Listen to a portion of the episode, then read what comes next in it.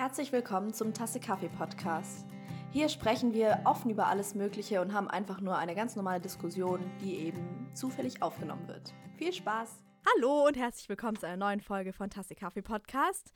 Ähm, ich bin Hanna und ich bin sozusagen die Moderatorin. Ihr kennt mich schon. Und ich habe heute hier ganze drei neue Gesichter, die niemand kennt. Ähm, und ganz bevor wir anfangen, würde ich jetzt erstmal schon Trigger Warning aussprechen, dass wir heute über Essstörungen reden. Also vor allem über Anorexie, aber auch über andere Essstörungen und auch über selbstverletzendes Verhalten. Also genau, vor allem über psychische Erkrankungen. Also wenn ihr selbst davon betroffen seid, dann holt euch Hilfe. Wir werden auch unter dem Podcast ein paar Nummern ähm, euch aufschreiben, die ihr da im Notfall anrufen könnt. Und genau, passt einfach auf euch auf. Ja, will noch jemand was zufügen? Habe ich was vergessen? Nee. Nö, also holt euch einfach Hilfe so. Und ähm, wenn ihr merkt, dass euch irgendwas triggert, dann Podcast ausmachen und irgendwas Positives tun. I hope. Genau, redet mit jemand, ähm, dem ihr vertraut. Genau. Okay, also ich würde anfangen mit einer kurzen Vorstellungsrunde. Also ich bin Hanna und ihr kennt mich schon. Einfach mal kurz eure Namen sagen. Ich bin Luzi. Ich bin Cassie. Ich bin Elisa. Okay, cool. Genau, und ähm, wir würden jetzt einfach mal anfangen, damit zu starten, dass wir euch mal einen groben Überblick geben über unsere persönliche Geschichte. Also heißt, wir erzählen ein bisschen, wie das bei uns war, wie wir in der Klinik waren. Und genau, wir würden aber in diesem Podcast zum Beispiel, wir reden nicht über konkrete Gewichts- oder Kalorienangaben, weil ähm, da ich zum Beispiel eine Umfrage auf Instagram gemacht habe, habe ich äh, da gemerkt, dass es viele triggert und uns, wir haben auch gedacht, dass es viele triggert und wir halten davon auch nichts. Deswegen Genau, also das hier ist keine Anleitung, um noch kränker zu werden und auch keine Selbstdarstellung, sondern soll ein bisschen als Hilfe dienen und genau. Genau, dazu wollte ich auch noch ganz kurz sagen, dass man ja Essstörungen generell nicht daran festmachen kann, wie viel jemand wiegt oder wie viel jemand isst. Also ist es eigentlich auch sinnlos, über Gewicht und ja, Kalorien genau. zu reden, weil ab einem gewissen Bereich das einfach klar klinisch als ähm, krank oder als sehr gefährlich eingestuft wird, aber generell ist eine Essstörung immer schlimm, egal wie viel, wie, egal wie viel ihr esst. Sobald es euch psychisch damit schlecht geht, ähm, genau, sucht euch Hilfe. Genau. Ich muss nur ganz kurz gucken, wie viel Uhr es ist, damit wir äh, nicht irgendwie drei Stunden reden oder so.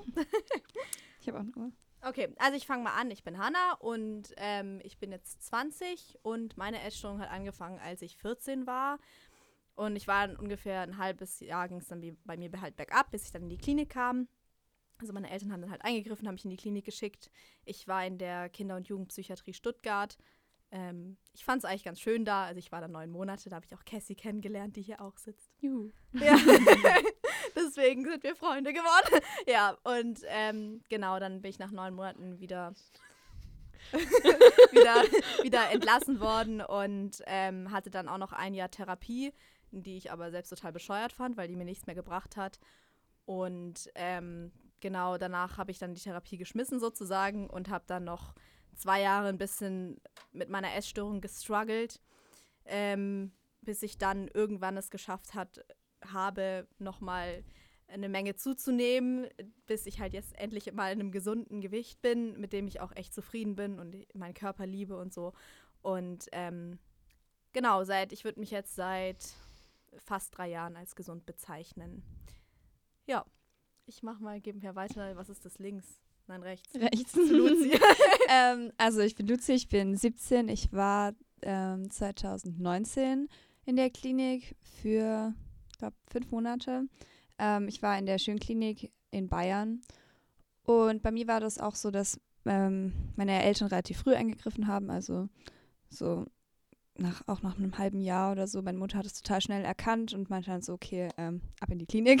Ähm, ja, und wurde ich halt entlassen und seitdem, am Anfang war es noch relativ schwierig ähm, und ich, jetzt seit einem halben Jahr oder so geht es mir wieder richtig, richtig gut und ich merke auch so, das ist ein Prozess und es entwickelt sich immer äh, weiter. Ja, und eigentlich geht es mir ganz gut jetzt. Schön. Gut. Ja, dann mache ich weiter. Ich bin Cassie, ich bin 21. Ähm, bei mir zieht sich das Ganze vielleicht schon ein bisschen länger. Also ich war das erste in der Klinik äh, als ich 13 war, also 2012. Genau, da war ich auch in der Kinder- und Jugendpsychiatrie, auch hier in Stuttgart. Ähm, genau, war dann aber noch öfter, also ich war dann noch ein zweites Mal, da habe ich dann, wie gesagt, die Hanna kennengelernt und war auf einer, in einer Klinik, die sich auf Essstörungen spezialisiert hat. Das war das Diakonie-Klinikum in Stuttgart. Die haben eine eigene Station. Und genau, habe zwischendrin auch noch in einer WG für Essgestörte gewohnt. Die heißt Ariadne und ist in Neuhausen. Das ist auch, sagen wir, in der Nähe von Stuttgart auf jeden Fall. Und genau, ähm, mittlerweile habe ich immer noch Therapie, ähm, bin aber am Studieren. Und ich würde sagen, die Kliniken haben mir mal mehr, mal weniger geholfen. Ich muss sagen, es kommt da echt auf die Eigenmotivation an. Gerade am Anfang war ich oft da, einfach nur, weil mich meine Eltern hingeschickt haben, weil es mir eben nicht gut ging und ja, meine Eltern halt sich um mich gesorgt haben. Ähm, aber ich muss, wie gesagt, einfach sagen, dass es nicht so viel bringt, wenn man eben da ist, nur um da zu sein um, und um wieder entlassen zu werden. Deswegen, ja, kann ich auch jetzt sagen, dass es mir momentan so am besten geht, wie es mir jemals gegangen ist. Wobei es immer noch ein Auf und Ab ist. Also ich würde nicht sagen, ich bin 100% gesund. Es ist, ja, wie gerade schon gesagt wurde, einfach ein Prozess und es gibt immer wieder Höhen und Tiefen. Aber ich glaube, das Wichtigste ist einfach, dass man nicht aufgibt und weitermacht. Oh, voll schön gesagt. Dankeschön. ja, ähm, ich bin Elisa und bei mir ist es, glaube ich, so ein bisschen anders als bei den anderen. Ich war vor meiner Essstörung in der Klinik und bin dann wegen der Essstörung in eine andere Klinik gekommen. Äh, bei mir hat es angefangen, mir nicht gut zu gehen mit 13, glaube ich. Ja, mit 13.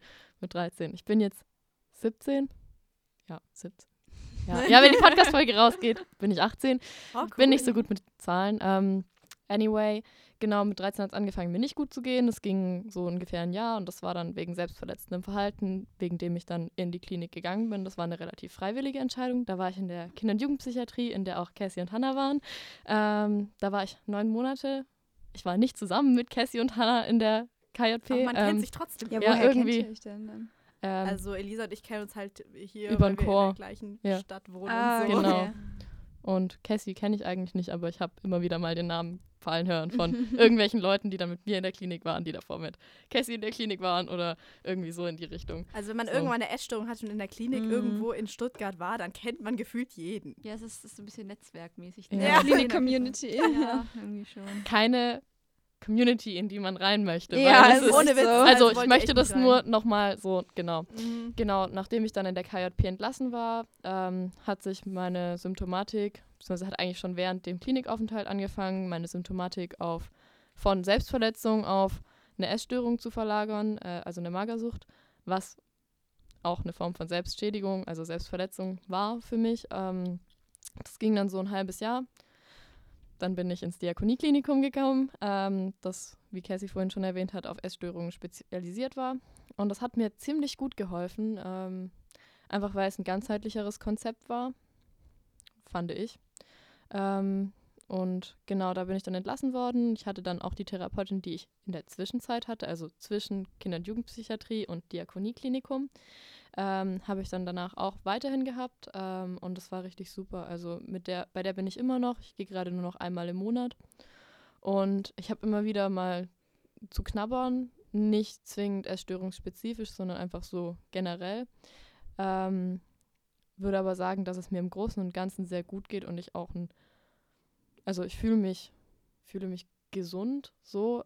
Ich habe immer noch zu knabbern, aber in einem gesunden Maß, denke ich. Ja, ich weiß nicht, es lässt sich immer schwer, mhm. schwer sagen, so mhm. bin ich gesund oder bin ich nicht gesund, weil es haben wir vorhin auch schon gesagt, es ist einfach ein Prozess und es entwickelt sich und ja, es gibt immer wieder mal Hochs und Tiefs. Das wird auch nie weg sein. Genau. Also. Ich finde das auch voll okay, weil ich habe das Gefühl, es wird immer so ein bisschen von Ex-Betroffenen dargestellt. So, ja, jetzt bin ich komplett gesund und jetzt ist mein Leben wunderschön und ja. Mhm, und genau. man ist so, naja, also eigentlich, es gibt halt immer Hoch und Hochs und Tiefs und man kann auch gesund sein, mhm. auch wenn man dann scheiß Tage hat, an denen es halt mal richtig Eben. scheiße läuft und man denkt so, fuck, fuck, meine Essstörung, oh mein Gott, kommt sie jetzt wieder, aber dann gibt es halt einen nächsten Tag und da ist es dann wieder anders. Ja. Also. Ich glaube, gerade das ist auch der Teil vom Gesundsein, die schweren Sachen zu überwinden. Also mhm. wenn man mal einen schlechten Tag hat, dass man dann nicht zurückfällt, sondern einfach weitermacht, ganz normal, ohne mhm. dass es mhm. einen beeinträchtigt. Und ich glaube auch wichtig, sich einzugestehen, dass es einem auch mal wieder schlecht gehen darf. Mhm. Also ja. nur weil du, keine Ahnung, vor drei Jahren in der Klinik warst und jetzt es dir einigermaßen besser geht und du mit dem Essen auch eigentlich keine Probleme so groß hast, darf es dir trotzdem mal schlecht gehen, weil du die Pizza gegessen hast und dann negative Gedanken hast. Das ist okay. Die Frage ist nur, wie du damit umgehst und ja, das ist, dass du halt dann trotzdem mhm. einfach weitermachst. Ja, das stimmt. Und nicht einfach sagst so, jetzt ist alles vorbei. Jetzt, jetzt ja. gehe ich wieder zurück. Das ist, äh, das ist das, der blödste Gedanke, den man haben kann, weil ja. es ist niemals vorbei. Auch wenn man zum Beispiel, man hat morgens richtig scheiß Stunden, ist so, ich kann nichts essen oder in der andere Richtung hat riesigen Fressanfall, keine Ahnung, dann heißt es nicht, dass man dann abends so sein muss, okay, jetzt, jetzt. Äh, Gleiche ich das irgendwie aus yeah. oder versuche ja, das genau. zu kompensieren. Das ist, also genau. das kann am Anfang also ich, ich, weiß nicht, also gerade am Anfang in der Klinik hatten wir zum Beispiel einen Essplan und das kann am Anfang schon mhm. helfen, wenn ich sage, okay, um überhaupt auf eine gewisse Menge zum Beispiel zu kommen, damit ich das so als mhm. Kontrollmaß habe. Aber ähm, das ist eigentlich das Ziel, davon wegzukommen. So. Genau, dann einfach immer, wenn man merkt, okay, es ist scheiße. Ich, zum Beispiel bei mir ist so, ich habe halt manchmal richtig scheiß Tage und dann bin ich so, egal, ich ziehe trotzdem meine Struktur durch. Also es wird trotzdem morgens, mittags, abends was gegessen mhm. und auch äh, zwei Snacks gemacht. Also meistens bei mir ist es so, ich muss mich da nicht mehr so speziell jetzt krass so dran halten, weil ich das eigentlich intuitiv inzwischen mache. Aber wenn ich halt merke, okay, das ist scheiße und ich merke so, bei mir ist halt immer so, wenn ich irgendwelche Probleme habe, dann ist es plötzlich so, ich denke wieder über Kalorien nach oder irgendwas und ich bin so, ja. Wo, woher ist das jetzt? Und dann denke ich, ja, es wird trotzdem alles durchgezogen, so ja. wie es normal ist. Und Duhe bei einer Essstörung ist ja auch, dass es sich halt so schnell wieder einschleicht. Also, mhm. weißt du, mhm. wenn du mal einen schlechten Tag hast und es einmal dann wieder so wie früher in der Essstörung machst, dann ist es unglaublich schwer am nächsten Tag zu sagen, ich mache es jetzt wieder. Ja. Gerade auch, weil Essen so nicht, aber, ein ja. großer Teil vom Alltag ist. Also mhm. man beschäftigt sich ja die ganze Zeit damit. Man, man kann nicht einfach sagen, ja. hey, ich, ich denke jetzt nicht mehr über Essen nach, weil selbst wenn du positiv über Essen nach, ich meine, du musst ja immer drüber nachdenken, was esse ich jetzt zu Abend oder was mache ich mir zum Frühstück, Brot oder Müsli. Ich, also ich mhm. musste das auch lernen, dass ähm, das auch gesund ist, darüber nachzudenken und dass auch meine Freunde zum Beispiel, die nicht eine Essstörung haben, ähm, auch darüber nachdenken, so ja, was mache ich denn irgendwie mir zu essen und keine Ahnung, oder auch schon eine Stunde vorher denken, ja, keine Ahnung, wo gehe ich essen. Und ich dachte mal, okay, das ist total essgestört und ich darf das gar nicht, aber mhm. das ist auch ein Teil irgendwie von unserer Gesellschaft. Ich glaube, es kommt halt auch einfach drauf an, wie du dich damit beschäftigst, also yeah. wie man sich damit beschäftigt. Mhm. Weil wenn ich mir jetzt überlege, ich gucke jetzt die Speisekarte durch, um zu gucken, was ist möglichst meinen Kriterien entsprechend es, im essgestörten Sinne, also keine Ahnung, Fett, Kohlenhydrate, whatever, so in der Richtung. Ähm, oder ob ich mir denke, hey, ich gucke jetzt, worauf ich Lust habe. Also ich suche mir das Restaurant nach dem Kriterium aus, ich gucke mir die Speisekarte an und boah, ich habe richtig Bock auf das Thai-Curry da. So mm. und mm. weißt du, so ja, die Herangehensweise voll. ist, glaube ich, mm. so mhm. das Ding. Also in welcher Art und Weise beschäftige ich mich mit dem Essen. Ja, Man kann sich ja genau ja. unterschiedlich damit auseinandersetzen. Genau. Also ich würde jetzt weiter zum nächsten Thema gehen. Also ihr durftet ja zum Beispiel bei Instagram mir Fragen stellen an ähm, Ex-Betroffene von einer Essstörung. Und wir haben selbst noch ein paar Fragen geaddet, über die wir gerne reden würden. Und jetzt haben wir so eine kleine Struktur, nämlich wir würden am Anfang jetzt erstmal darüber reden, weil ähm, wie ihr vielleicht schon gehört habt, wir alle waren ja in verschiedenen Kliniken, also es überschneidet sich teilweise, zum Beispiel die Kinder- und Jugendpsychiatrie, wo ich war, auch Cassie und auch äh, Elisa zeitweise, die beiden waren ja noch in anderen, aber die ist zum Beispiel eine sehr allgemeine Psychiatrie, das heißt, wir waren da äh, mit anderen Jugendlichen, die halt von anderen äh, Problemen wie Angststörungen, Depressionen, ähm, Zwangsstörungen, alles Mögliche genau ähm, halt betroffen waren. Und dagegen zum Beispiel äh, Luzi war in einer Klinik, also vielleicht die Schönklinik ist eine ganz berühmte deutsche Klinik ja. äh, für Essstörungen. Also, also unterschiedlich, also es gibt ganz genau. viele Kliniken und die sind anders spezialisiert, aber meine war spezialisiert auf Essstörungen. Genau, und da ist das Konzept ein bisschen anders. Und ich würde da jetzt mal ein bisschen darüber diskutieren, erstmal also, was die Unterschiede sind und wo vielleicht Vorteile und Nachteile sind. Hm. Wer möchte anfangen? Ähm, ja gut, dann fange ich mal an. Also ich war ja, habe ja beides so quasi erlebt. Also ich war in der Psychiatrie, wo es relativ gemischt war und die jetzt auch kein spezielles Esskonzept hatten, würde ich jetzt mal sagen. Also als ich am Anfang ankam, hieß es, ja, jetzt hier ist halt was beim Abendessen. Wo ich mir dachte so, ja klar, auf jeden Fall. Also ich jetzt hier was, sonst noch irgendwelche Wünsche so, soll ich noch einen Handstandüberschlag rückwärts machen? So, ich weiß nicht. Da wurde ich halt relativ nicht an die Hand genommen und ich finde im Laufe der Zeit, dann sagen sie schon, okay, hast du einen Stufenplan, so nach dem Motto, wenn du das und das Gewicht erreicht, darfst du das und das dann machen, so einfach um als Ansporn was für dich zu machen. Ja, um das Ganze zu erklären, also das heißt zum Beispiel, das hatte ich nämlich auch, dass man äh, zum Beispiel ein halbes Kilo immer zunehmen muss pro Woche und wenn du das geschafft hast und dann darfst du halt irgendwas, wie zum Beispiel, du darfst an Gruppenaktivitäten teilnehmen, du darfst rausgehen, du darfst mit ins Schwimmbad gehen oder so, also immer mehr, weil du halt dann auch sozusagen, das ist auch ziemlich gesund, sagen wir mal, weil äh, eben je mehr du halt wiegst, desto mehr kannst du zum Beispiel auch in Richtung so sportliche Aktivitäten mhm. machen. Desto belastbarer bist du auch genau. einfach und jetzt allein auch für Gruppeninteraktion. Ich kenne es, dass wenn es mir damals nicht gut ging, dass ich dann auch allein von, wenn fünf Leute mit mir im Raum ein Kartenspiel gespielt haben, dass ich das schon unglaublich anstrengend fand. Mhm. So. Oh, ja. Ähm, ja. ist generell alles anstrengend. Alles ist anstrengend. Egal was. Ja. ja. Denken ist anstrengend. Ja, genau. aufs Klo gehen ist anstrengend, ohne Witz. Also. Ja, auch in die Schule zu gehen, sich zu konzentrieren. Genau, und dann gab es halt, wie gesagt, so, so Stufenpläne dann irgendwann und da wurde sich schon auch mit den Gründen der Essstörung beschäftigt, weil, wie gesagt, eine Essstörung, es bezieht sich ja nicht nur aufs Essen.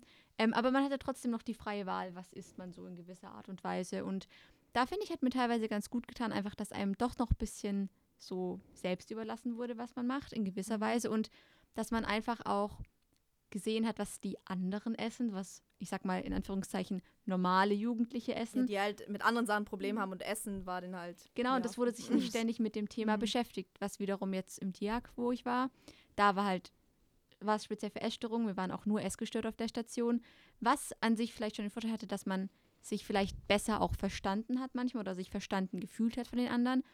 Aber es war halt ständig Beschäftigung mit dem Essen und mhm ja auch manchmal, das gab es oft auch, wo wir später vielleicht auch noch darauf zu sprechen kommen, Konkurrenzdenken oder der eine hat sich von dem getriggert gefühlt und ja, ich glaube, es zieht sich halt gegenseitig, glaube ich, auch manchmal noch tiefer runter. Ja. Tauscht dann Tipps und Tricks aus und so Zeug, genau. was absolut scheiße ist.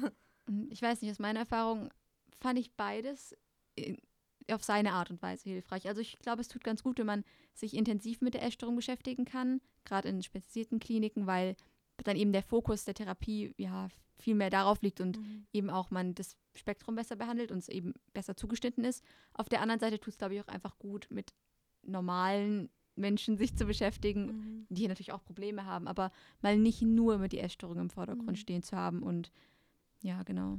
Ja, ich fand das auch. Also ich war ja nur in, in dieser einen Klinik und mir hat das relativ gut getan, obwohl ich auch sagen muss, dass ich zum Beispiel am Anfang haben die mich echt auch, also es war denen eigentlich egal, was ich mache, die ersten zwei Wochen und das fand ich schon gefährlich, weil ich also in der Klinik nochmal ein bisschen abgenommen habe, was sehr gesundheitsgefährlich damals war und das war dann, das hat die nicht so gejuckt. Und das glaube ich zum Beispiel, Luzi war in einer anderen Klinik und ja. sie meinte vorhin, also wir haben beim Frühstück schon ein bisschen drüber geredet und sie meinte, ja, ähm, sie wurde gleich so an die Hand genommen. Ja, also bei mir war das anders. Also ich muss sagen, ich bin auch freiwillig gegangen. Also ich wollte wirklich in die Klinik und ich musste drei, drei Monate auf meinen Platz warten. Also das war auch nochmal eine Qual so, weil ich halt wirklich hin wollte. Und dort war es halt auch anders. Also wir hatten keinen Stufenplan. Ähm, das war relativ frei einfach und man wusste auch, okay, du kannst dort nur bleiben, wenn du auch dort sein möchtest. Also es war teilweise auch so, dass wenn ähm, Patienten sich nicht an die Regeln gehalten haben, die wurden rausgeschmissen oder ähm, verlegt in äh, geschlossene Psychiatrien. Ähm, also das konnten die machen. Und bei uns war es so, dass man halt eigentlich hatte man alle Freiheiten und ähm, man musste halt immer so an einen Tisch sitzen. Also wir hatten so ein Phasenprogramm. Also es gibt so einen ähm, Tisch, wo man am Anfang noch begleitet wird und wo man feste Essenszeiten hat und dann geht man an einen freieren Tisch und am Anfang kriegt man sein Essen halt noch portioniert und dann irgendwann darf man sich das selber nehmen und so. Und ähm, bei uns war es auch so, dass wir andere Patienten hatten, also nicht nur Essgestörte, was eigentlich auch ganz gut war, so um mal andere Sachen so kennenzulernen. Obwohl ich auch sagen muss, dass natürlich dann so psychisch gestörte Menschen auf die Idee bringt, irgendwie andere Symptome sich anzueignen. Also mhm. wenn man sich das bei anderen abschaut, keine Ahnung, irgendjemand, der wirklich also vor allem Selbstverletzung war auch ein großes Ding bei uns, wo ich vielleicht nicht auf die Idee gekommen wäre davor. Und dann in der Klinik sieht man so Leute und denkt sich so, hm, ja, okay, wenn ich gerade, darf ich das wegen der Essstörung nicht, dann mache ich halt was anderes so. Aber ähm, an sich fand ich sehr gut, dass es halt so frei war und man musste halt wirklich freiwillig ähm, ackern, um gesund zu werden, sage ich mal. Ähm, ja, und es waren auch viele Patienten da, mit denen also ich mich gut auseinandersetzen konnte. Und klar, es ist immer gut, so darüber zu reden und sich verstanden zu fühlen. Und jetzt im Nachhinein denke ich, es hat mir schon geholfen so, aber ähm, was mir wirklich geholfen hat, war einfach über andere Sachen reden, also alles mhm. außer Essstörung. Ja, also bei mir hat es auch gut getan, dass da auch zum Beispiel Patienten waren. Ich war dann mit einer im Zimmer Ähm, die fand ich richtig cool. Die hatte halt, die hatte eine Angststörung und ähm, wir haben so uns gegenseitig voll gepusht, also im positiven Sinne, weil wir halt komplett äh, verschiedene Probleme hatten. Und sie hat zum Beispiel Angst gehabt, Aufzug zu fahren und sowas. Mhm. Und dann haben wir gesagt, ey, komm, wir gehen Aufzug fahren, das wird voll witzig und so. Und dann haben wir halt, also habe ich mit ihr solche Sachen gemacht und sie hat dann so mich dazu gebracht, zum Beispiel heimlich im Zimmer mit ihr Kuchen zu essen und so. Mhm. Das war total cool, weil die dann einfach gesagt hat, ey, das ist völlig normal, wir machen das jetzt einfach. Und das, das fand ich total toll. Also das war dann die letzten fünf Monate äh, in der Klinik davor war, das war, ich war ziemlich lang, deswegen ähm, hatte ich ziemlich wechselnde Leute dann dabei und die war dann die letzten fünf Monate da. Das fand ich richtig cool. Aber ich wollte Elisa noch fragen, weil gerade Luzi von so Symptomverlagerung gesprochen mhm. haben und bei dir war das ja ein ganz ja. großes Thema. Ja, ich habe da jetzt gerade auch dann gleich so, ja, oh, genau, das ist eigentlich so, genau, genau mein Thema. Ähm, genau, ich war ja in der KJP, also in der Kinder- und Jugendpsychiatrie, neun Monate wegen Selbstverletzung ähm, wo ich auch freiwillig war, weil ich einfach gemerkt habe, das funktioniert so nicht mehr. Ich habe in meinem Umfeld alle möglichen Leute getriggert und ähm, ich selbst bin einfach auch nicht weitergekommen. Es wurde immer schlimmer und das habe ich da auch gemerkt. Äh, mein Klinikaufenthalt war generell auch ziemlich lang und ziemlich turbulent. Immer wieder unterschiedliche mhm. Sachen, immer wieder unterschiedliche Komplikationen, ähm, auch viele wechselnde Menschen. Und bei uns waren eben auch, zu dem Zeitpunkt hatte ich ja noch keine Schwierigkeiten mit einer Essstörung ähm, und da hatten wir auch essgestörte Menschen da. Das klingt so komisch, wenn ich das so sage. Äh, ja, ich bin auch immer voll unsicher, wie ob ich sage zum Beispiel. Weil es, sind ja, es sind ja keine, also ich meine, das ist ja kein Persönlichkeitsmerkmal. Ja, ja, das, so, weil bei mir ist auch, als ich so Umfragen war, ich war immer so, soll ich sagen Ex-Essgestörte, soll ich sagen Ex-Betroffene, was soll ich sagen? So, ja, weil, genau. also mir macht es nicht, aber ich meine, ich sage immer, ich war Essgestört, ja. ja aber ja, bei anderen, genau. man weiß nie, was wen irgendwie triggert. Genau, jedenfalls okay, waren da auch Menschen, die Probleme mit, ähm, mit einer Essstörung hatten. Und das war auch, ja, also ich habe mich mit denen auch gut verstanden. Also ich habe mich mit den meisten dort verstanden. ähm, und ich weiß nicht, über die Gespräche kamen dann schon auch immer wieder so Ähnlichkeiten in der Grund für das Symptom, für das Symptom ähm, zum, ja, zum Thema, mit denen habe ich mich dann auch unterhalten. Und irgendwann, weil ich in der Klinik auch, ähm, dadurch, dass ich mich davor sportlich mehr betätigt hatte, hatte ich zugenommen. Und das hat mich dann auch ziemlich getriggert, weil ich eben auch Probleme mit Selbstakzeptanz hatte. Das war für mich so, ich glaube, das, ja, was heißt auch ein Symptom. Aber genau, ähm, und dann bin ich eben in der Klinik, weil ich dann auch ein paar auf dem Zimmer hatte, die nicht direkt essgestört waren, aber die da auch ja, so reingerutscht sind, so ein bisschen, immer wieder mal, hat man sich dann gegenseitig schon ziemlich getriggert immer wieder. Und bei mir hat es dann nach der Klinik, weil ich mir gesagt habe, ich kann jetzt nicht in der Klinik anfangen, essgestört zu sein, weil mhm. das wäre ja voll asozial den anderen gegenüber, die ein Problem haben. Das wurde mir auch von den Betreuern so suggeriert.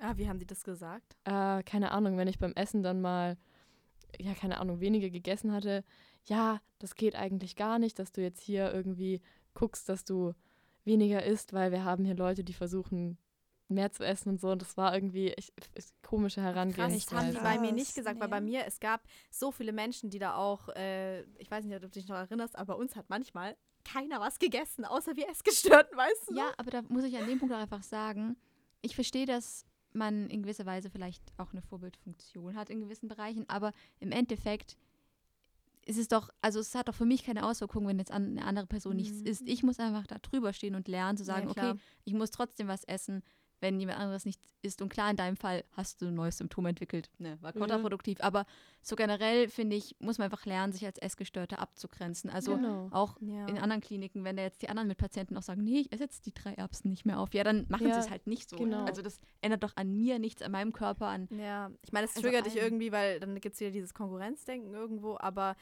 ja, ich dachte halt auch mal, das ist der ihr Leben und so, aber ich, mich wundert es, dass die mhm. Betreuer, mhm. weil es ja die gleiche Klinik, dass die da drauf angesprungen sind und bei denen nicht, weil bei vielen, da waren noch einige, die, deren Hauptproblem halt Depression oder ähnliches war und viele waren irgendwie noch bulimisch, ich weiß mhm. auch nicht. Ja. Also, also bei uns war das eigentlich ganz anders, weil bei uns wurde schon davon ausgegangen eigentlich, dass das passieren kann, dass sich die Symptome verlagern. Also bei uns mussten auch alle, die nicht essgestört waren, mussten immer mit so einem Buch zu den Betreuern gehen, dass sie beim Essen waren. Und die wurden halt auch irgendwie ein bisschen beobachtet. Also es gab halt irgendwie drei Tische, wo die dann saßen. Und dann halt die essgestörten Tische so. Und die mussten halt immer unterschreiben lassen, dass sie da waren beim Essen. Also es war mhm. auch oft so, dass halt manche dann eine Essstörung entwickelt haben. Und das war aber ganz normal, also ganz normal hört sich jetzt doof an, aber ähm, die Therapeuten wussten das schon und haben dann auch so darüber geredet, so ja, willst du vielleicht an einem essgestörten Tisch sitzen oder so. Mhm, ja, also bei uns, bei mir war das dann auch so, dass ich dann irgendwie auch in der Therapie mal angesprochen hatte, dass ich mich gerade nicht wohlfühle, weil ich das Gefühl habe, ich nehme zu und weniger Bewegung und so und ähm, genau, dann, ja, dann mach halt mehr Sport oder isst halt weniger. So, das war dann auch immer wieder und das war immer so ein mhm. bisschen wider, widersprüchlich und ich glaube, es hat mir einfach da in der Hinsicht nicht geholfen. Ich meine, die Klinik hat mir geholfen, die Selbstverletzung ein Stück weit loszulassen. Das war dann aber auch, als ich in die Essstörung akut reingerutscht bin nach der Klinik, ähm, glaube ich, so mitunter ein Problem, dass ich Angst hatte, dass wenn ich die Essstörung loslasse, dass ich dann wieder in die Selbstverletzung reinrutsche. Mhm. Ähm, das konnte ich dann eben auch nur durch eine stationäre Therapie so ein bisschen loslassen. Und ich finde, das ist eigentlich ein schönes Beispiel. Ist jetzt in dem ja. Kontext halt ein gutes Beispiel dafür, dass die Essstörung auch nicht nur sich ums Essen dreht. Mhm. Weil wie du gesagt hast, ob du dich jetzt in Anführungszeichen selbst verletzt oder weniger isst, das hat für dich beides die gleiche Funktion. Dabei genau. geht es nicht ums Essen und ums Dünnsein an sich generell. Und das finde ich mhm. nochmal ganz wichtig, dass eine Funktion hinter der Essstörung steckt und es mhm. nicht allein darum geht, ich will aussehen wie die Gewinnerin jetzt von Germany's Next Topmodel oder so. Ja, ja ich finde das ganz, ganz wichtiges wichtig. Thema. Ich, ich würde das sogar jetzt kurz vorziehen, weil das wollte ich später nochmal ansprechen, aber das können wir, weil es sich jetzt so schön ergeben hat. Weil ähm, ich habe das Gefühl, dass äh, Menschen, also die zum Beispiel keine Ahnung von Essstörungen haben, immer nur implizieren, ähm, also du musst sozusagen dünn sein für eine Essstörung. Ja. Wenn du zum Beispiel sagst, ja, ich habe Probleme mit einer Essstörung, ja, du bist doch gar nicht so dünn, man ist so. Ach. Also du isst ja was. Ja. ja. du hast doch gerade eine Pizza gegessen. Aber deswegen heißt es psychische Störung, Eben. weil es im Kopf eine Krankheit ist. Genau, also es ist ja meistens ja. ein Symptom für irgendein tiefer ja. liegendes Problem. Das kann in der Vergangenheit liegen, es kann ein Trauma sein, es kann mhm. eine generelle äh, ein Fehlen von Selbstliebe sein. Mhm. Äh, oder ne, das Fehlen von Selbstliebe ist ja auch meistens aufgrund von anderen Umständen so. Mhm. Ähm, und auch dieses Dünnsein und Essstörungen. Es gibt so viele Essstörungen, die nichts mit Dünnsein zu mhm. tun haben, also die noch nicht mal mhm. was mit Hungern zu tun haben.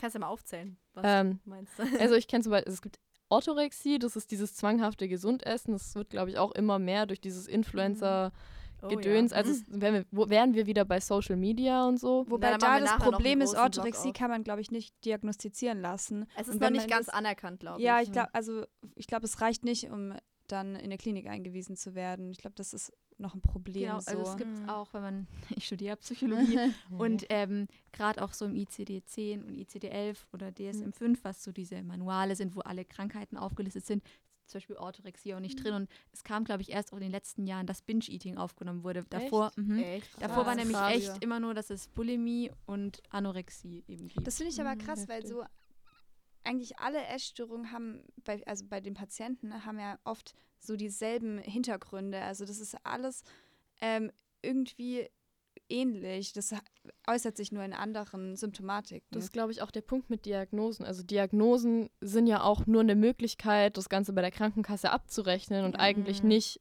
also ich meine, du kannst eine Depression haben, die kann sich voll unterschiedlich äußern und du schreibst halt Depression hin, damit mhm. die Krankenkasse die Therapie zahlt. Ja. Zumindest ist das halt ne, das Grundding. Mhm. Ähm, dass viele sich über Diagnosen identifizieren, weil also ja. da ist, glaube ich, so die Schwierigkeit. Ja, wir sollten nochmal kurz zu dem Punkt zurückgehen, was ja. für Essstörungen es alles gibt, nur damit wir genau. das nicht mhm. vergessen. Ja. Also, also Binge-Eating war genau. noch. Äh, Binge-Eating ist ähm, Exzessives ähm, ex Essen, ja. Unkontrollierte so, Essanfälle genau. vor allem und genau. dagegen sozusagen, also das klingt so scheiße, wenn man das sagt, dagegen was tun. Ich finde, das ist eigentlich falsche Ausdrucksweise. Also es gibt zum Beispiel der Unterschied zwischen Binge-Eating und Bulimie ist halt, genau. dass ähm, Bulimie-Patienten dann dagegen Nach einem Binge-Anfall also, es gibt Binge und Ja, Binge aber ich finde Bulimie, also es ist wichtig zu sagen, weil Bulimie ist ja nicht nur sich übergeben, sondern ja. auch zum Beispiel ja. exzessiv Sport, Sport machen dagegen. Nach einem so. Essanfall. Halt ja, ausgleichen. Genau. Ja.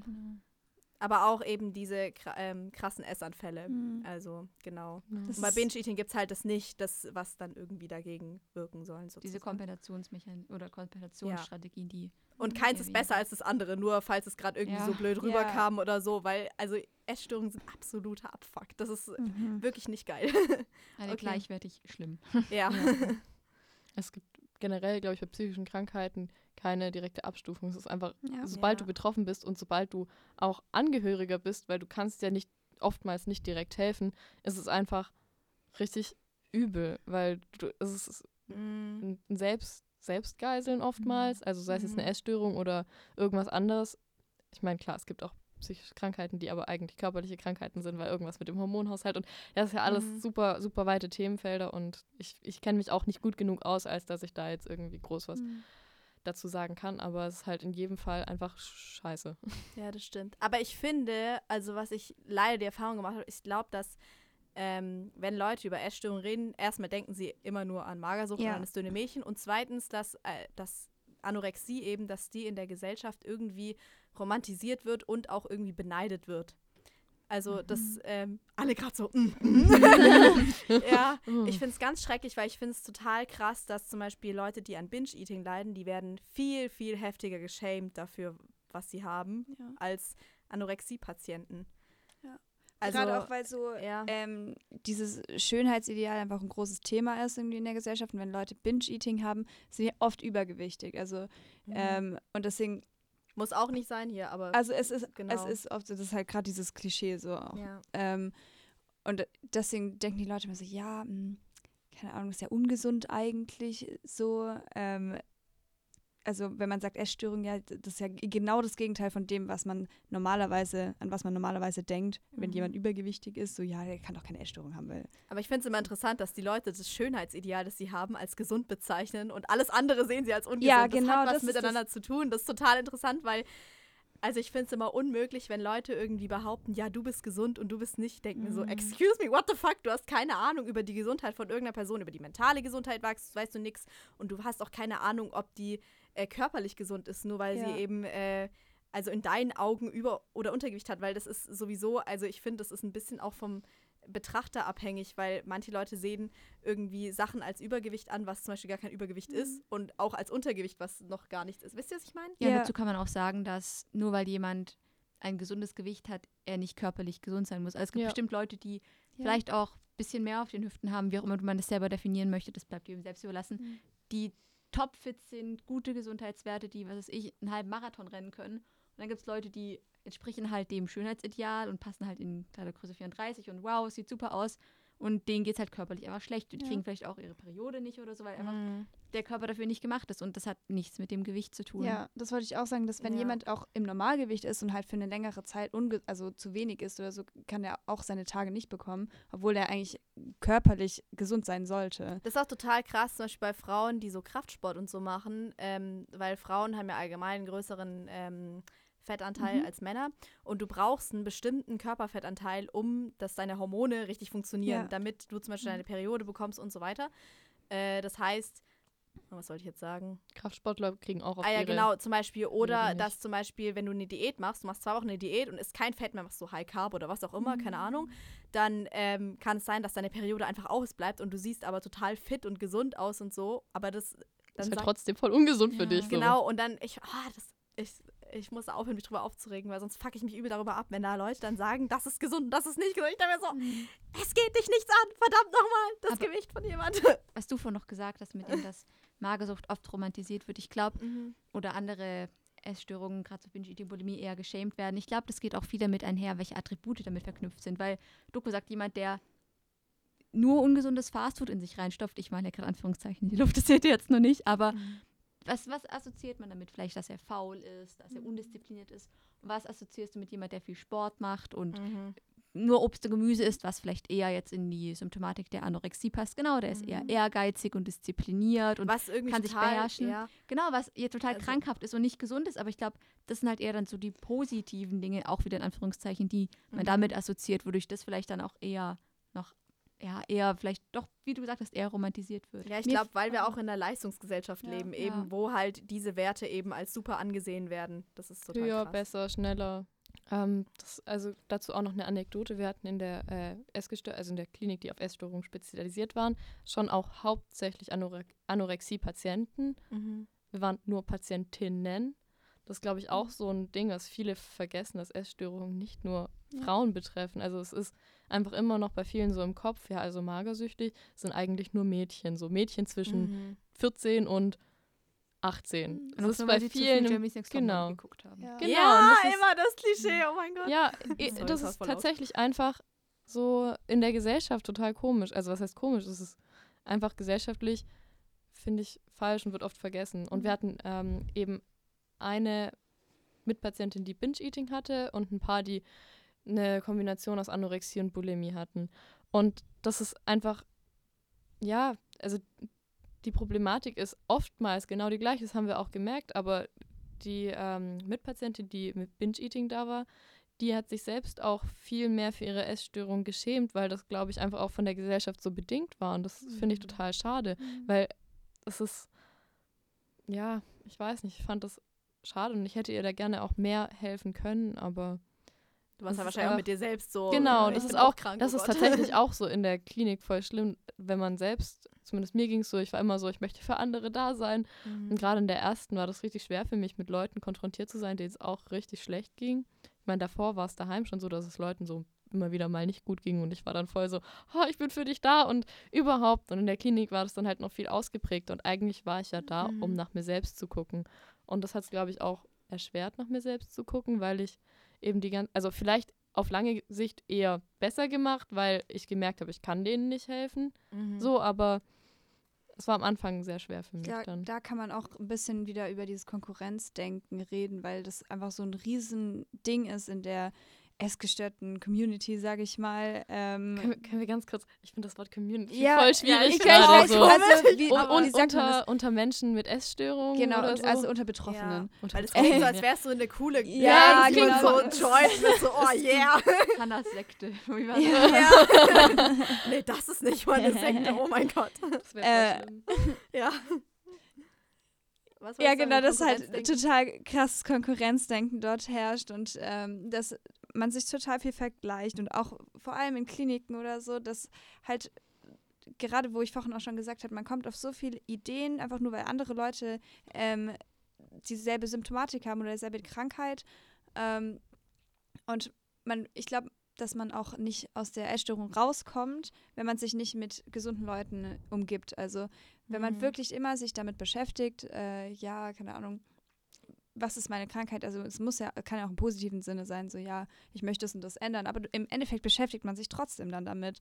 Und ich glaube, das ist halt auch dieses Ding, man kann nur gesund in Anführungsstrichen, weil man wird ja eigentlich nie wirklich gesund werden, ähm, wenn man sich mit ganz normalen Sachen beschäftigt, weil das ist halt gerade so der Punkt, man will ja normal sein oder halt nicht ähm, die, die Essstörung weiterverfolgen.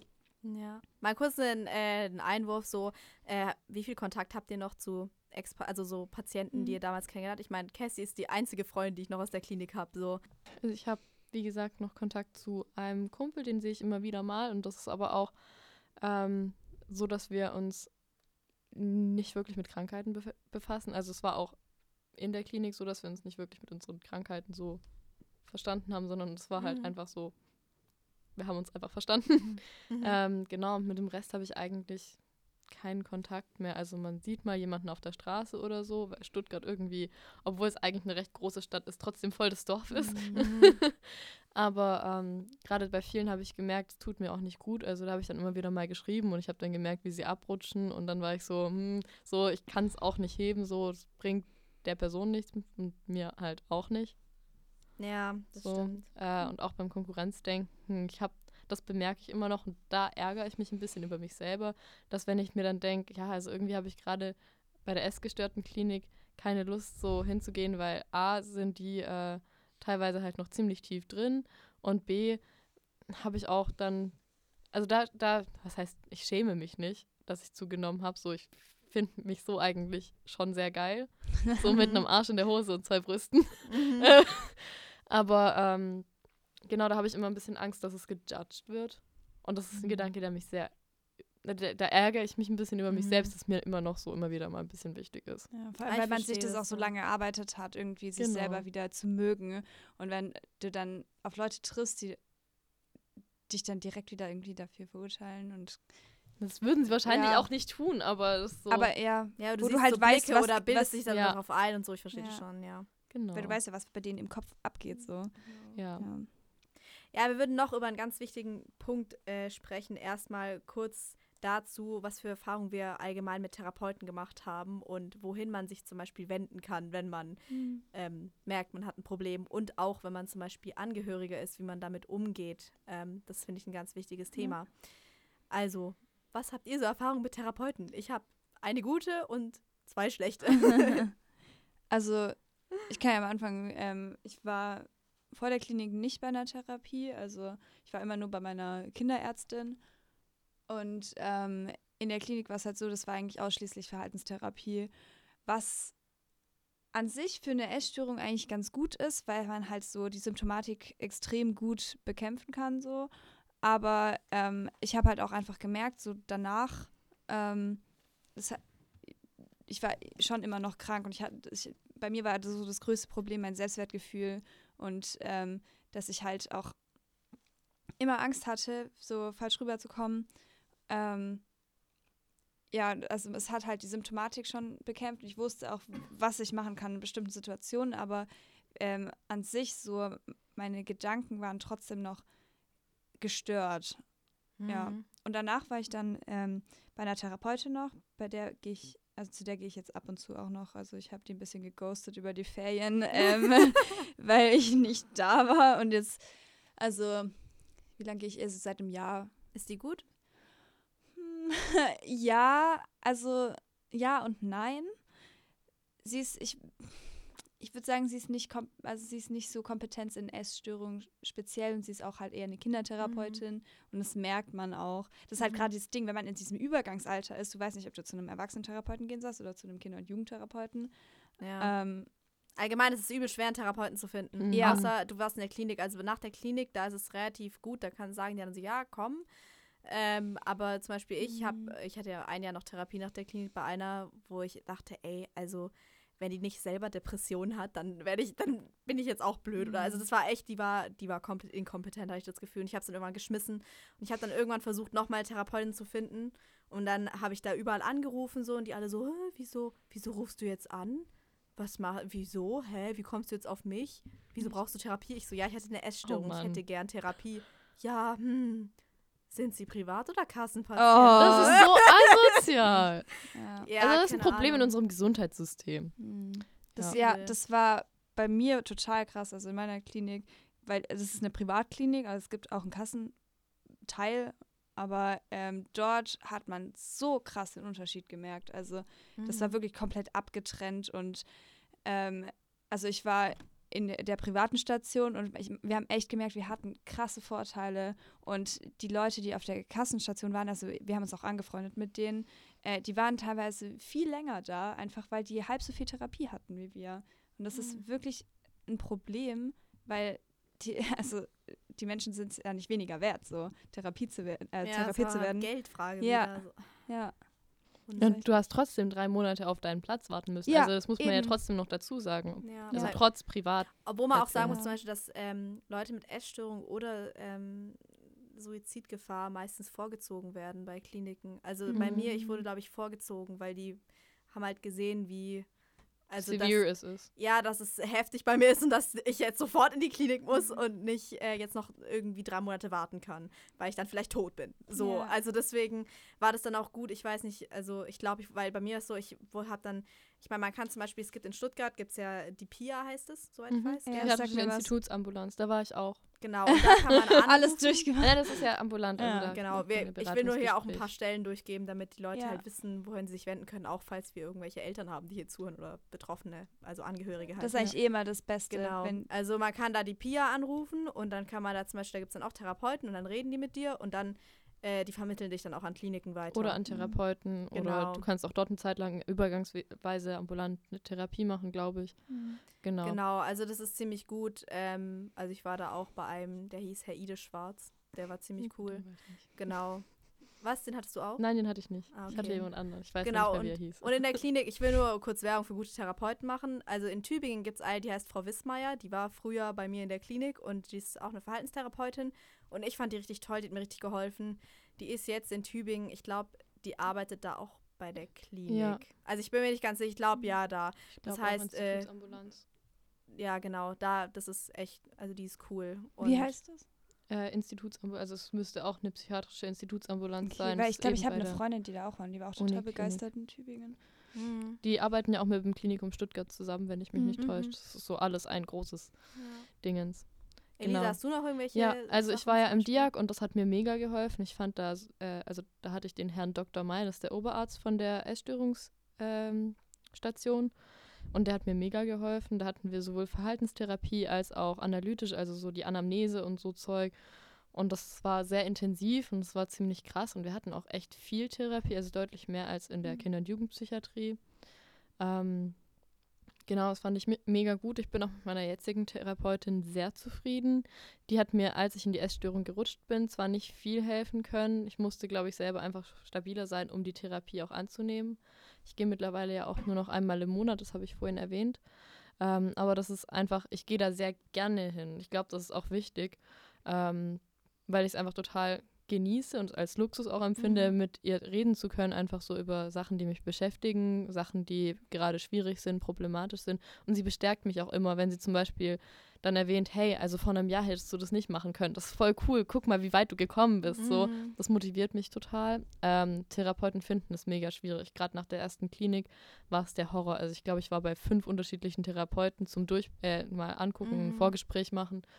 Ja. Und die meisten waren komplett, ich würde nicht, ja, schon ja. inkompetent. Also, ja, also wenn ihr so Therapeuten sucht, dann wirklich äh, probiert es aus und geht zu den ein, zwei Probestunden und ja. wenn ihr ein scheiß Bauchgefühl habt, geht sofort genau. wieder weg, weil das wird sich nicht mhm. verbessern. Also ihr müsst da wirklich das Gefühl haben, ey, der versteht mich oder sie. Oder ich fühle mich wohl. Hier so. fühle ich mich wohl. Hier habe ich das Gefühl, ich kann über alles reden und die kann mir auch irgendwie helfen. Also mhm. genau, da muss man ganz stark aufs Bauchgefühl vertrauen und äh, das nicht auf die leichte Schulter nehmen. Bei mir war es auch so, ich habe nach der Klinik, ich glaube, ich war so, ach, ich nehme einfach die, ich habe eh keinen Bock. Mhm. so war ich halt ja. und deswegen war es eigentlich auch gut. Also ich finde es irgendwie, ich meine, ich finde es gut jetzt so, mein Weg, weil ich bin auch so gesund geworden, aber irgendwie finde ich es halt schade, dass ich keine bessere Das kann es halt schon deutlich erleichtern, glaube ja. ich. Ja. So und was ähm, für Angehörige. Ich war auch dann, meine Therapeutin war dann auch mit der Essstörung so ein bisschen, naja, was ist überfordert? Sie konnte mir halt nicht helfen und das hat sie gemerkt. Und dann hat sie gesagt, es gibt in Stuttgart so eine Anlaufstelle für Essstörungen, das heißt Abbas. Mhm, ähm, es wäre auch cool, auch. wenn du das äh, verlinken könntest. Die hat mir dann halt genau. halt gesagt, ja, also wahrscheinlich musst du in die Klinik und das habe ich halt nicht akzeptiert. Ähm, und war dann so, nee, das ist voll nicht so wahr und keine Ahnung. Ähm, genau, und ja, sie hatte schon recht. Also sie konnte das schon gut mhm. einschätzen. Die haben auch Selbsthilfegruppen für Essgestörte, also dass man das ambulant machen kann, so eine Gruppentherapie, mhm. was ich eigentlich sehr cool finde, wo ich mich damals aber auch einfach nicht getraut habe, weil ich eben auch Angst hatte, weil eben dieses Konkurrenzdenken schon da war. Auch bevor ich in die Klinik bin, war ich so, oh, ich muss jetzt unbedingt noch abnehmen, mhm. weil ich mhm. bin ja nicht dünn genug für eine ja, Therapie. Das ist richtig fatal. Also der Gedankengang ist ey, ihr sehr, verdient sehr immer krank. Hilfe. Ja, so, also falls hier jetzt jemand hört, so ey, wirklich, also ohne Witz, ihr verdient immer Hilfe und ihr, seid wahrscheinlich kränker, als ihr selbst denkt. Ja, also das äh, immer. immer. auf jeden Fall. Das heißt, dass ihr ähm, ja, ich meine, das äh, wird wahrscheinlich nichts bringen, wenn ich das jetzt sage, aber mhm. ihr sollt nicht vor der Klinik äh, mhm. nochmal sagen, jetzt nehme ich nochmal fünf bis zehn Kilo ab oder keine Ahnung wie viel, weil jetzt äh, muss ich nochmal dünner werden, weil ihr mhm. seid schon krank, ihr verdient die Hilfe und so, ihr verdient und die immer. Ihr müsst auch nicht mal krank dafür sein. Also sind wir wieder bei dem Punkt mit, äh, ne, Gewicht hat nichts mit der Essstörung zu tun. So. Genau. Ähm, generell, ich finde, dass ähm, nicht nur Leute, die extrem irgendwie eine psychische Krankheit haben, zur Therapie gehen. Ich glaube, jeder Mensch könnte auch Therapiestunden vertragen. Also so ja. generell ähm, Konflikte mit sich selber hat jeder Mensch und die kann mhm. Ein Therapeut zwar nicht alleine lösen, aber das kann helfen so. Und ich finde auch Therapie an sich ist ein bisschen so verpönt in der Gesellschaft, wenn man sagt, ja, dafür ja, muss man sich ja, nicht schämen. Ich gehe so. zur Therapie und ist, hm, okay, was mit der schief? Ähm, ich glaube einfach, jeder Mensch könnte mal zur Therapie gehen. So. Ist so, mir fallen ja. auf Anhieb bestimmt zehn Freunde an, wo ich denke so, äh, oh, ja. du könntest es mal gebrauchen. Ja, also, ähm, anyway, ich wollte noch mal zu Abbas zurückkommen. Da war genau. meine Mutter dann, also während ich dann im Diakonieklinikum Das ist auch gut für Angehörige. Genau, also wo ich da im, genau, war ich im Diakonieklinikum und da hat meine Mutter dann so eine, es gab auch eine Selbsthilfegruppe für Angehörige, also viele Eltern waren da. Meine Mutter hat immer noch Kontakt zu ein paar. Das war auch ganz witzig, eine, die mit mir in der Klinik war, deren Eltern waren in derselben Angehörigen Selbsthilfegruppe wie meine Mom. ähm, aber das hat meiner Mutter unglaublich geholfen, einfach so mit anderen drüber zu reden. Hey, boah, ich habe gerade richtig Probleme damit, dass meine Tochter nur ihre abgezählten Nudeln isst und dann kann man auch sich mhm. austauschen, boah, ist richtig schön, meiner Tochter geht es gerade besser und das baut alle auf, weil alle dann so ein bisschen auch so einen ne, Silberstreifen am Horizont haben. Ich glaube einfach da auch für die Angehörigen eine, eine Anlaufstelle und eine Community zu haben, in der auch ein Therapeut dabei ist, der es erklärt, finde ich sehr sinnvoll. Also wir hatten auch. Elterngespräche in den Kliniken, in denen ich war, auch bei meiner Therapeutin, einfach um in einer anderen Atmosphäre auch mal drüber zu reden, um so diese Alltagsspannung auch rauszunehmen. Das mhm. finde ich richtig gut. Ich wollte dazu auch noch sagen, ich glaube, es ist sehr wichtig, ähm, seine Angehörigen mit einzubeziehen. Also mhm. vor allem bei Essstörungen ist ja sehr typisch, dass äh, man das verleugnet und sagt, nee, mir geht's voll gut und so. Mhm. Aber ähm, ab einem gewissen Punkt kann man die Verantwortung für sich selber nicht mehr übernehmen. Da braucht man andere Leute, die einen halten und mhm. auch wirklich sagen, okay, du musst das jetzt machen. Auch, also auch wenn man nicht möchte, irgendwie nicht, ähm, wenn, dass man nicht möchte, dass einem geholfen wird. Äh, manchmal ist es einfach notwendig, weil man es selber nicht sieht. So, ja, Leute, die einen so ein bisschen in die mhm, Realität genau. zurückholen, weil ja. die Realität ist, also zumindest bei mir war sie einfach auf einem gewissen Punkt komplett verschoben. Also wenn ich ja. mir jetzt Bilder von damals angucke, dann merke ich so, wow, also wow, meine Wahrnehmung war ja mal mhm. so. Also auch dein Körper, aber nicht nur dein Körper, ich finde auch allgemein dein ganzes Verhalten. Ja, generell, also auch mein Leben. Also ich, als ich in der ersten Klinik war, ich habe mir Bilder angeguckt und ich dachte, oh, an dem Tag war ich glücklich, habe ich mir das Bild angeguckt, jetzt drei Jahre später und ich war so, wow, ich sehe da ja. richtig abgefuckt und traurig aus. Ja. So, das ist heftig. Ja, ich hätte da jetzt mal eine Frage, also für Angehörige, was würdet ihr für konkrete Tipps geben, wie Angehörige damit umgehen, wenn ich merke, hey, eine Freundin von mir oder meine Tochter oder meine Cousine, irgendjemand, den ich kenne oder mein, auch zum Beispiel mein Freund oder so, also auch männlich, so merke ich, der entwickelt irgendeine Art essgestörten mhm. Verhaltens mhm. oder plötzlich innerhalb von zwei Monaten ist sein Gewicht extrem rauf oder runter gegangen oder irgendwas. Wie reagiert man dann? Also ich muss sagen, bei mir war es so, meine, also ich finde, meine Mutter hat sehr gut reagiert. Die hat halt relativ schnell gesagt, okay, du gehst zu einer Ärztin, lässt dir das diagnostizieren und die entscheidet dann, was mit dir passiert. Also ich glaube, mhm. professionelle Hilfe suchen ist immer gut. Ähm, einfach, weil man kann nicht so Pseudodiagnosen stellen einfach und mhm. man braucht Leute, die das gut einschätzen können. Genau, also zum Beispiel Hausärzte sind auch eine super Anlaufstelle. Ja, also zum genau. Beispiel, wenn die sagen, äh, du hast Depression oder du hast eine Essstörung, mhm. dann können die dich auch an Therapeuten weitervermitteln. Also das wäre auch so zum Beispiel, da musst du halt Mut haben, hinzugehen und sagen, ey, ich äh, hol mir jetzt da Hilfe äh, bei ja. meinem Genau, und die können es auch diagnostizieren. Also genau. bei mir war es so, meine Kinderärztin hat das diagnostiziert und dann das direkt an die Klinik geschickt. Da muss man nicht mhm. nochmal diese Instanz von Therapeut, ähm, wie heißt es, eingehen. Mhm. Weil es auch immer länger dauert. Also so gerade bei Essstörungen, Zeit ist einfach Leben so. Man, jede, jede Sekunde, die man damit verbringen kann, irgendwie gesund zu werden, ist wirklich Gold wert. Ja, oh, das war schön. Ja, ich finde es zum Beispiel auch wichtig zu sagen, also wie man konkret zum Beispiel auch, abgesehen davon, dass man halt Hilfe einleiten sollte, auch wie man so umgeht, weil meistens ist man ja selbst total hilflos. Also, und meine Eltern waren total verzweifelt und ich weiß noch, dass meine mhm. Mutter so oft geweint hat und ich fand das so schrecklich, auch ich finde es so schrecklich, daran zu denken und so. Und ähm, ich hätte so gerne mal gesagt, ja, ich, ich mach doch was, aber ich konnte halt nicht, weil, also das Ding ist, mhm. du musst einfach äh, dir eingestehen, okay, das ist eine echte Krankheit, das ist sowas wie Krebs. So, also das will man nicht eingestehen, aber es ist wie Krebs. Du, das ist was. Und du kannst dann, solltest dann nicht hingehen und das irgendwie bewerten, bevormunden oder verurteilen und vor allem auch nicht sagen, so, ja, jetzt isst mal mehr oder zum Beispiel, ähm, oh, du bist aber dünn solche mhm. Sachen, das ist einfach, das bringt absolut nichts. Also zum Beispiel auch wenn ihr eine Freundin habt, ihr könnt auch nicht einfach sagen, so ja, dein Gewicht ist irgendwie anders so. Dann geht hin und fragt vielleicht so, hey, ähm, irgendwie habe ich das Gefühl, dir geht's nicht so gut, kann ich dir helfen? Mhm. Sowas zum mhm. Beispiel und dann ein offenes Ohr anbieten, aber halt auch damit rechnen, dass ihr wahrscheinlich auf Zurückweisung trefft, weil die Person meistens so, nein, nein, da ist nichts und so. Und da dann aber auch in Ruhe lassen. Also ich habe für mich selbst eine Regel aufgestellt, so ich kann meine Hilfe anbieten. Also ich kann sagen, hey du, wenn du jemanden brauchst, bin ich für dich da. Das kann ich bis zu dreimal machen. Wenn dann nichts kommt, dann frage ich auch nicht mehr direkt weiter nach, weil mhm. das, also ich weiß, dass mich das ab einem gewissen Punkt genervt hat. So, wenn ich sage, mir geht's gut, dann akzeptiere es halt auch wenn es vermutlich nicht so ist, aber mhm. ich glaube, das belastet eine Beziehung auch ganz stark, wenn man die so sehr darauf fokussiert. Also ich weiß auch noch, meine Mutter ging es richtig schlimm ähm, und meine Arzt, also mein Hausarzt, hat mir dann irgendwann auch eine Einweis so ein Einweisungsding gegeben, dass ich, falls ich mich dazu entscheide, jederzeit zu einer Klinik gehen kann. Mhm. Und ich habe dann irgendwann in den Sommerferien, als meine Mutter, glaube ich, auch drei, Jahr, äh, drei Tage lang durchgeheult hat, weil sie es so fertig gemacht hat, dass es mir nicht gut ging. Also äh, da habe ich mich dann entschieden, hey, Oma, Opa, könnt ihr mich bitte in eine Klinik fahren, weil ich, ich packe es mhm. gerade nicht mehr. Ich konnte da dann auch nichts essen und ich ja. habe gesehen, wie meine Mutter gelitten hat. Ja. Und das war für mich so die Motivation. Das, also ähm, das waren die schlimmsten zwei Wochen meines Lebens. Ich war da in einem Krankenhaus. Also, es war mhm. keine psychiatrische Klinik, ähm, aber dadurch bin ich dann danach, glaube ich, schneller in eine, ähm, ja. in eine psychische, also psychosomatische Klinik gekommen.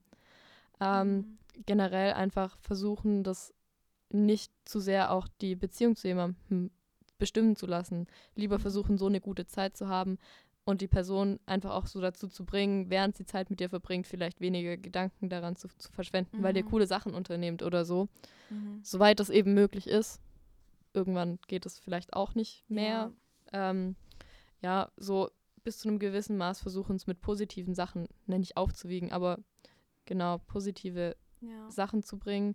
Ähm, und in, in, der letzten Instanz als Freunde vielleicht dann auch mal mit den Eltern reden mhm. ähm, und oder wenn es in der Klasse auffällt, im schlimmsten Fall mit den Lehrern oder so, wenn, ja. wenn man merkt, dass es immer schlimmer wird, ähm, mhm. weil es einen selbst ja auch belastet als Angehöriger oder als jemand, der das bemerkt. Ähm, und die letzte Instanz ist dann eben die Verantwortung abzugeben an die Eltern, an die Lehrer. Und für Eltern und Lehrer ist dann halt auch zu sagen, also für die Eltern dann auch mit, äh, für die Lehrer dann auch mit den Eltern zu sprechen. Ähm, und genau da dann eben im Zweifel die Einweisung, weil ja. das irgendwann das Letzte ja. ist, was irgendwie noch was helfen Es ist halt immer kann. schwierig, wenn die Person volljährig ist, dann muss sie. Genau, das ist dann immer ein bisschen schwierig mit rechtlich. Also es gibt ja auch Zwangseinweisungen, also du kannst ja, glaube ich, mm. nur für drei Tage dort behalten werden, aber ja. Immerhin ist es dann nicht in den Händen von Angehörigen. So. Genau. Und zum Beispiel, was ich auch wichtig finde, also ihr merkt vielleicht auch, dass, weil ich habe eine Freundin, die hat mich neulich gefragt, wie gehe ich denn damit um, weil sie merkt, dass eine da plötzlich die ganze Zeit über Essen redet und mhm. irgendwie auch, dass es total komisches Verhalten ist, dass die ab und zu nimmt und was weiß ich. Und ich so rede mit ihr nicht übers Essen. Sag ihr, ich will darüber nicht reden. Das ist, ja. wir reden über was anderes, weil das war für mich, meine Eltern haben irgendwann gesagt, ich rede nicht mehr mit dir übers Essen und das finde ich gut, weil das ist halt eine mhm. Ersatzhandlung fürs Essen sozusagen. Und was ich noch ganz kurz sagen wollte, das ist ein bisschen äh, random, aber noch eine Anlaufstelle ist zum Beispiel, also in Stuttgart hier jetzt oder halt in Cannstatt gibt es noch ähm, eine Notfallklinik. Also P1D ist ja. Genau. Das heißt, wenn ihr akut irgendwie äh, richtig seid so, oder ja. ein akutes, richtig heftiges Problem halt habt, könnt ihr da hingehen und für eine Nacht ja. oder länger. Also die Frage ist mal, was ist ein heftiges Problem? Also eigentlich äh, nehmen die eigentlich alle auf, ja. soweit ich weiß. Also heißt, es halt akut ist. Wenn es euch akut richtig beschissen geht irgendwie, dann könnt ihr einfach da hinfahren, so ey, äh, mir geht's scheiße, dann, dann geben die euch da ein Zimmer, äh, nehmen euch halt alles weg, womit ihr euch irgendwie verletzen könntet oder was weiß ich und ähm, ja, ihr kriegt da, glaube ich, auch jemanden zum Reden und so. Mhm. Also das ist zum Beispiel, und dann könnt ihr da auch nachfragen nach Therapeuten und so, die vermitteln mhm. euch, soweit ich weiß, auch weiter. Ich war da jetzt noch nie, aber. Ich war einmal kurz davor. Ah. ja, genau. Ähm, ja, das wäre jetzt schon fast eigentlich das Ende von der ersten Podcast-Folge. Elisa, eine, noch was sagen? eine, ähm, eine ja. Anlaufstelle, das ist, wird oft vergessen. Es gibt auch die Nummer gegen Kummer, wenn man mhm. einfach jemanden zum Reden braucht, weil man gerade, keine Ahnung, weil man sich im Kreis dreht, äh, dreht gedanklich, einfach jemanden zum Reden. Mhm. Ähm, die kannst du vielleicht auch unten drunter noch ja. verlinken. Äh, also es gibt auch viele genau Telefonseelsorge so. gibt es auch, die schreiben übel schnell zurück. Ich habe da mal hingeschrieben. Genau, das ist mhm. richtig gut. Es gibt mittlerweile einfach die Möglichkeit, Anlaufstellen zu haben, Anlaufstellen zu nutzen und ähm, genau versucht es zu nutzen, wenn ihr merkt, ihr wollt mhm. da rauskommen, so genau. und seid euch nicht zu schade, Hilfe mhm. zu brauchen. Also, also ja. jeder braucht Hilfe an einem ich gewissen Punkt. Ich würde noch für Angehörige ähm, was sagen. Also ich finde es, also mir persönlich würde es helfen, wenn ich in einer essgestörten, also wenn ich jetzt noch essgestört wäre, dann, ähm, dass halt die Freunde oder Familie oder so nicht anfangen zu therapieren, selber zu versuchen, äh, mhm. versuchen zu helfen, sondern ähm, einfach auf die Person zugehen, sagen, äh, also darauf ansprechen und wenn man auf Verleugnung trifft, kann man nichts dran ändern, aber dann vielleicht auch ähm, höhere Instanzen informieren und auch sagen, ja, ähm, ich sag dir mhm. jetzt Bescheid, ich, ich sehe, dir geht's nicht gut, ich werde jetzt irgendwie eine Therapiestelle für dich suchen oder ich sag das jetzt den Lehrern, ich sag das den Eltern genau. und so. Und grenzt euch auch selbst ein bisschen ab. Also ihr müsst euch selbst auch schützen. Das ist ganz ja. wichtig zu sagen, weil Betroffene immer, ich, ich muss helfen, ich muss therapieren, wie du mhm. gesagt hast, mhm. aber eigentlich, ihr müsst auch selbst sagen, ey, ich bin nicht ein Therapeut, auch ähm, und wenn der, die Person zum Beispiel auch in Therapie ist und du, die fängt an, irgendwas so krass zu erzählen, wo du merkst, oh Gott, das zieht mich selbst voll runter, dann sagst du, ey, Entschuldigung, das äh, triggert mich selbst, das zieht ja. mich runter, äh, bitte red da mit deiner Therapeutin drüber, such dir da Hilfe, ich kann damit, mhm. ich kann dir da nicht helfen und so. Und das ist dann völlig okay, wenn ihr auch euch selbst dann abgrenzt sozusagen. Genau. Ich glaube, es gibt noch voll viele Sachen, die wir besprechen können. Es gibt so viel zu und sagen. Vielleicht Ja. machen wir auch noch eine zweite Folge. Also wir haben noch Hannah gesagt, dass wir wahrscheinlich noch äh, mit Kerstin auch, die ist ja jetzt leider schon musste gehen, dass wir noch eine Folge machen über Essstörungen und Social Media, weil sich Ja. das auch viele gewünscht haben. Aber das war jetzt zu knapp, deswegen machen wir dann noch mal eine Folge. Ganz eigener Aspekt. Ja, wir wissen noch nicht, ob die nächste ist. Es wird irgendeine Folge dann noch mal kommen Ja. dazu. Und wenn ihr Fragen habt, auch einfach Genau, Hannah einfach schreiben oder. Bei Tasse Kaffee Podcast. genau. Also wir haben einen Instagram-Account, der Ja, heißt ähm, Tasse Kaffee Podcast. Vielleicht kann ich da auch nochmal Nummern und so dann verlinken und alles Mhm. Mögliche. ja, super. Ja, und dann könnt ihr da auch schreiben, wenn ihr Fragen habt oder so. Genau, dann schön, dass ihr wieder eingeschaltet habt. Dann wünschen wir euch noch einen schönen Tag. Und Achtet auf euch. ja, Holt euch Hilfe. ja, genau. Dann tschüss. Tschüss.